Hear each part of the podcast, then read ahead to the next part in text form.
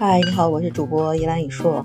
呃，今天我们要接着继续我们的非人力资源经理的人力资源管理课程的讲解。之前我们很多的培训的这个内容，我们大概陆陆续续讲了很多讲。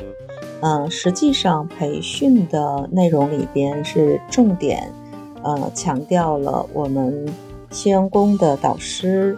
包括我们专业序列的发展、管理序列发展不同的这个发展途径，我们应该给予什么样的培训和训练的方法？包括在整个的组织过程当中，我们应该有哪些要注意的地方？尤其是在每一次的这个培训之后，我们工作上的效果的评估，也是所有。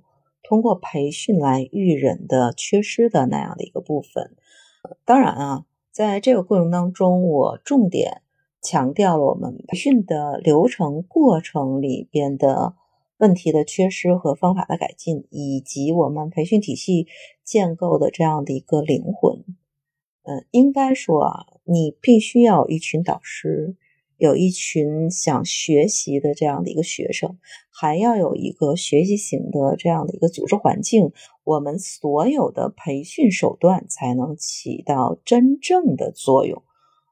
一句话，在工作中成长是最快的成长，在工作中反思后的成长是最高的成长。我认为啊，在培育员工的过程当中。也是留人的过程。马云不是有句话吗？员工离职，要么钱没给够，要么心受伤了。那对应的呢？我们经常说的三个纽带，我们的情感纽带对应的是能够让员工的心不要受伤，保护员工工作的积极性和对企业的热爱。那么第二个纽带，我们的利益纽带，就是让员工多劳者多得，让他的利益。达到一个基本上和市面公允价值的平衡点。那么，其实我们还有一个纽带叫事业纽带。呃，这个事业纽带的基础实际上是我们所说的职业生涯规划。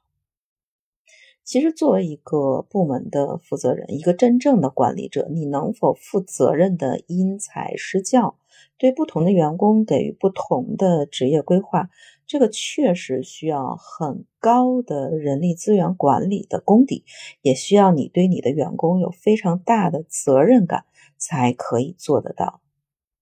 我一直在讲啊，我们不是从道德的制高点上去评论这样的一个事情，我只是想表达我个人的观点。如果你作为一个，部门的负责人，一个管理者，你没有以成就他人为己任的这样的一个出发心的话，我相信你带的队伍也不会有极高的这样的一个战斗力。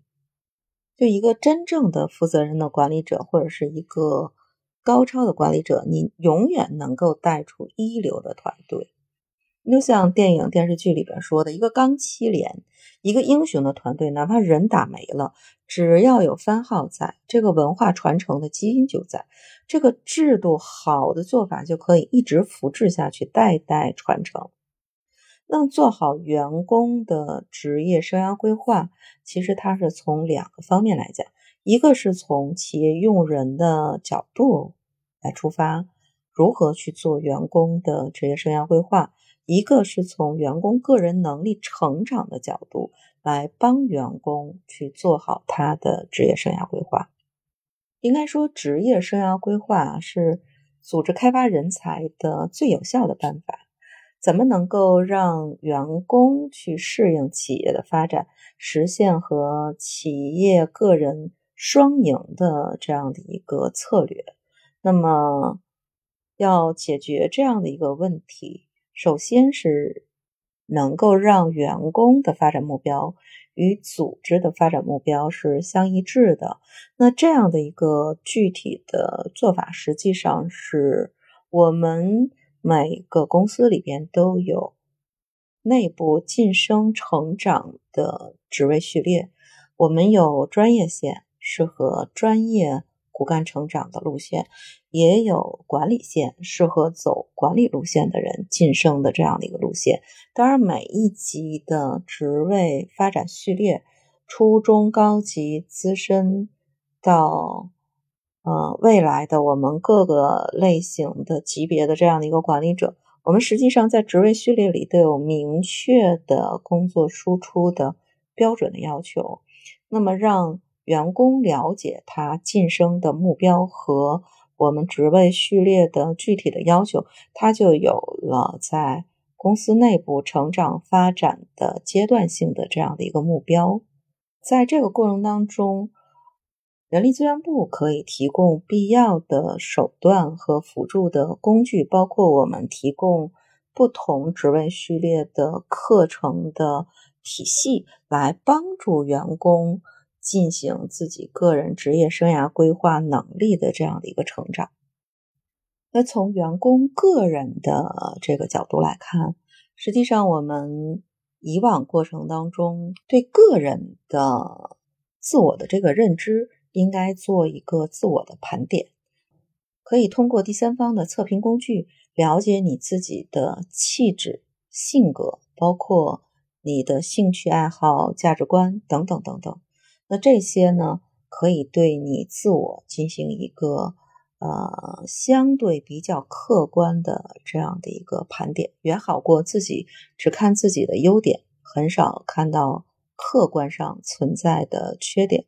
那么另外呢，根据不同的自我盘点当中发现的优势和劣势，制定相应的改善的。目标和方法，呃，员工也会找到自己个人的未来的一个定位。那在这里呢，其实可以，嗯，介绍一个我们以往在市场营销组合当中用的四 P 的原则。我跟很多小伙伴说。当你开始踏到这个社会之后，实际上你所有经历的职位、所有做的一些工作、所有说过的话、经过的人、做过的事情，是在树立你个人的品牌。你从大学毕业开始到公司工作，不管你有没有去过其他的城市。不管你有没有跨越其他的行业，你都是在经营你自己个人的这样的一个品牌。那么，按照市场营销组合的四 P 原则，你首先要把自己当成一个商品，去确定你所谓的人设或者是你的个人品牌到底是什么。你是一个好人，还是一个坏人？你是一个想做？理性的人还是想做一个感性的人，这些所有的个人品牌的人设是你自己要去考虑你自己的人生定位。就做到自己人生定位的时候，你就要去培养自己的核心能力，也培育自己核心的竞争力，然后不断的学习，不断的超越自己。一个人如果能坚持一辈子学习，你就已经超越了百分之八十的人。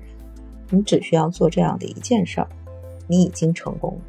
以个人的职业生涯发展，其实它所有的都是让你本人的人生规划息息相关的。当然，里边的变数也包括了你中间婚姻、生子，一直到退休养老等等等等。你可以分成两年、三年、五年、十年做。短中长期的目标值的这样的一个设定，按照这样一个不同的阶段型的目标去树立自己要达成的一个方向。所以，第一要认识自己，了解自己的天赋；第二个，根据你的兴趣，你所经过的所有的事件。把握你真正的长处和能力。第三，确定你真正的职业发展方向。当然，终极目标是要过上你未来的理想的人生。所以，一个企业想实现真正的培育自己的员工要做好职业生涯规划，员工自己想要过上自己理想当中的生活，同样也要借助人力资源部给予的相应的方法论，给予相应的第三方的测评的工具，给予公司内部完善的培训的机制，去不断的夯实自己核心竞争力。你才能过上你自己未来想要的生活。那么，今天关于员工职业生涯规划的问题和想法就讲到这里，我们下期节目再见。